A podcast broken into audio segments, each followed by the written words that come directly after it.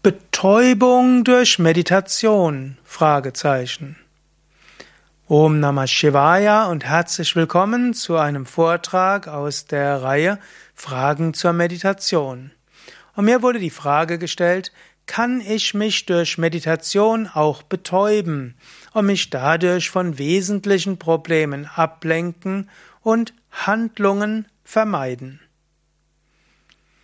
Ja, Könntest du tatsächlich. Ist das schlimm? Nein. Menschen betäuben sich mit allem Möglichen. Menschen betäuben sich mit alkoholischen Getränken. Menschen betäuben sich mit Zigaretten.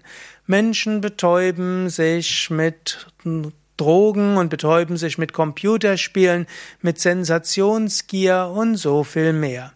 Menschen betäuben sich mit Arbeit, Menschen betäuben sich mit Musik.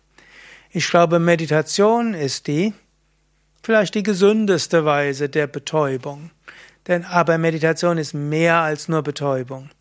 Meditation führt langfristig und mittelfristig zu mehr Energie, zu Klarheit des Geistes, zu größerer Intuition und die Seele erwacht. Kurzfristig kann Meditation dich betäuben und das kann auch wichtig und notwendig sein. Und tatsächlich besser du betäubst dich mit Meditation als mit anderen Suchtmitteln. Mittelfristig gibt dir Meditation Kraft, Energie und Stärke.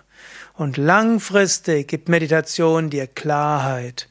Und wenn deine Seele erwacht, dann wird sie dich dazu bringen, das Richtige zu tun.